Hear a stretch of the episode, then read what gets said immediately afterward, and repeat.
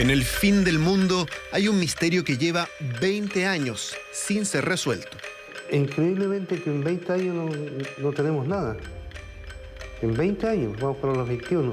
El año 2001, un joven de 17 años salió de su casa en Punta Arenas. Nunca volvió.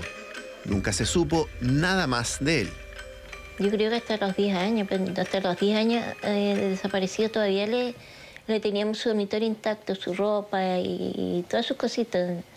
En dos décadas se investigó mucho, pero se avanzó poco y nada. Se fue perdiendo evidencia, se fue perdiendo tiempo y se fue de alguna forma encubriendo o tapando quienes hayan cometido este ilícito. En la carpeta de investigación figuran sospechosos que ya es imposible interrogar. Hay personas que están fallecidas que podrían ser eh, vitales para la, la investigación. Pero a pesar del tiempo y las dificultades, la búsqueda de Ricardo Arex no se detiene. ¡Justicia! ¡Justicia! ¡Justicia para Ares! ¡Justicia! ¡Justicia! ¡Justicia para Ares! Se renueva el equipo de investigación y con ellos la esperanza de la familia. Yo creo que algo ellos van a, van a descubrir. Van a descubrir la verdad porque es ahora o, o nunca. Ricardo era el único hijo del matrimonio entre Sergio Arex y Margot González. Risueño, querendón, responsable, por 17 años llenó de alegría este hogar. Ricardo era un niño este, cariñoso, eh, preocupado de sus papás, de su familia, de sus tatas. Él le encantaba este, lo- las reuniones familiares. Lo que le gustaba también es salir a compartir con sus amigos, ir a las discos, ir a parrillar, este, esas cosas a él le, le encantaban. ¿Y tú cuándo llegaste al colegio? Y en primero básico, viejo. Estoy muy contento de estar en el colegio. Y fue en una de esas noches de camaradería en que comenzó la pesadilla de la familia Arex González. Él salió, este, me dio un beso y me dijo, echa mamá, este, mm, eh, voy a volver temprano porque mañana tengo un, un partido importante en handball. Era el 19 de octubre de 2001. Ricardo se fue con el compromiso de volver temprano y en casa olvidó su teléfono. Me quedé preocupada, me quedé bien preocupada porque él nunca dejaba el celular.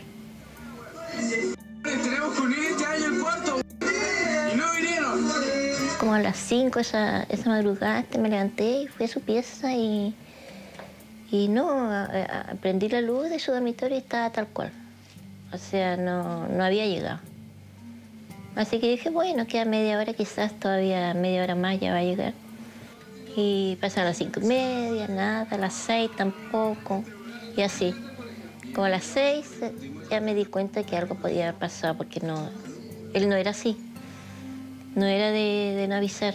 Entonces ahí me preocupé, yo dije, algo tiene que haber pasado. La búsqueda comenzó de inmediato y no se ha detenido en casi 21 años. Increíblemente que en 20 años no, no tenemos nada.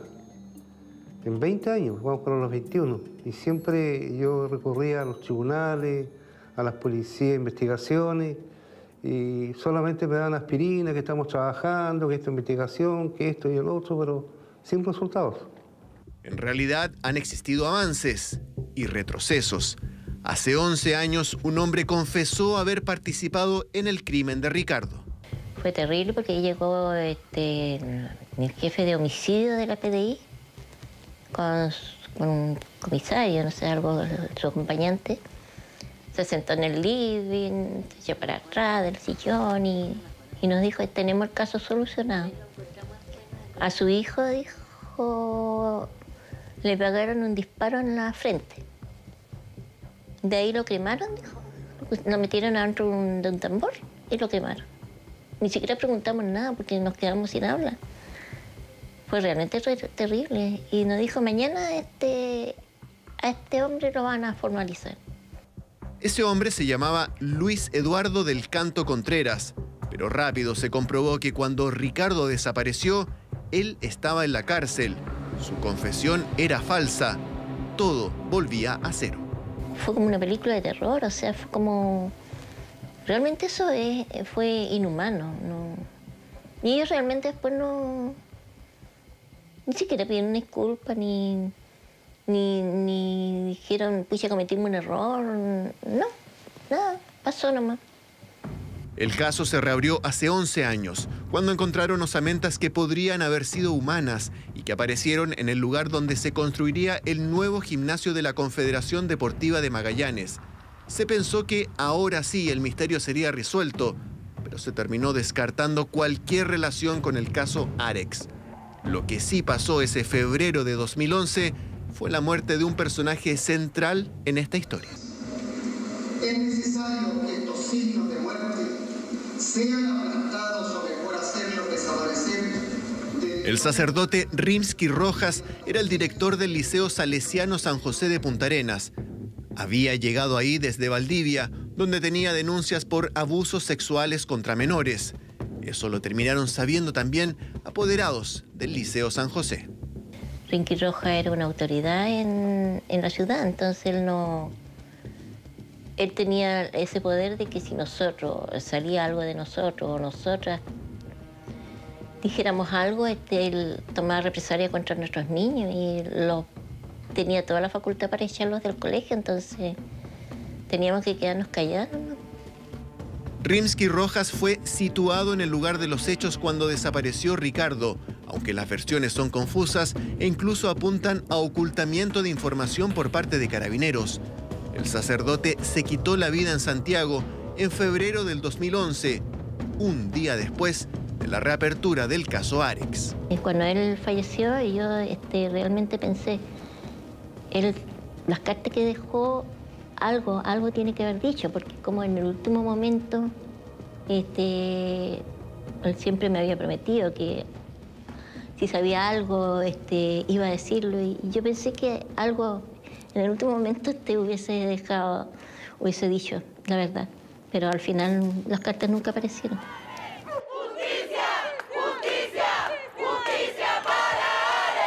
Justicia, justicia, justicia para Alex. Pasan los años sin respuestas, pero en Punta Arenas, Ricardo no es olvidado. Y cuando se van a cumplir 21 años de su desaparición, se renuevan esperanzas.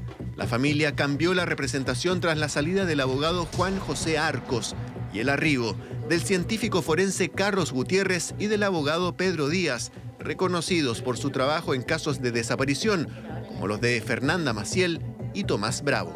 Eso es una enorme responsabilidad la que eh, tomamos, pero es una responsabilidad que tomamos con, mucho, eh, con mucha humildad y vamos a dar resultados y vamos a, entre- a- darle respuestas a la familia, a los padres de Ricardo, porque eso es lo que ellos necesitan, respuestas. Ahora eh, las expectativas son tremendas, no sé, otro despertar que tenemos, estamos ilusionados eh, y tenemos fe que, que algo puede salir acá. Yo este, tengo miedo ya de ilusionarme porque después eh, la caída es demasiado fuerte. Eh, ya es cansador, es cansador. Así que ahora este, es, como, es como empezar de nuevo, o sea, es como ahora o, o nunca. Una carga emocional que asume esta pareja de profesionales dispuestos a navegar por aguas turbulentas para llegar a buen puerto. La mayor dificultad que tiene este caso es el tiempo transcurrido. Eh, han pasado casi 21 años, obviamente hay cosas que no vamos a poder recuperar, evidencias tampoco, hay personas que están fallecidas que podrían ser eh, vitales para la, la investigación, pero vamos a utilizar todos los conocimientos y elementos tecnológicos que, que me permitan poder resolver y entregar medios de prueba. El primer plazo que nosotros tenemos es encontrar a Ricardo. Y el segundo es meter en la cárcel a aquellos que le hicieron algo o que hayan participado, tanto autores, cómplices o encubridores en este caso. La investigación se retoma con un llamado a toda la comunidad magallánica. Que cooperen, que se pongan la mano en el corazón, porque uno de ellos ha desaparecido y uno de ellos tiene una familia que clama por justicia y por encontrar a Ricardo. Una familia que vive una pesadilla desde hace 20 años, cuando Ricardo salió de casa para nunca más volver. Y yo quiero que ellos este, encuentren a Ricardo, nada más. Eso es lo único que espero. Que encuentren a Ricardo y, y poder que Ricardo pueda descansar, que pueda descansar de una vez por todas.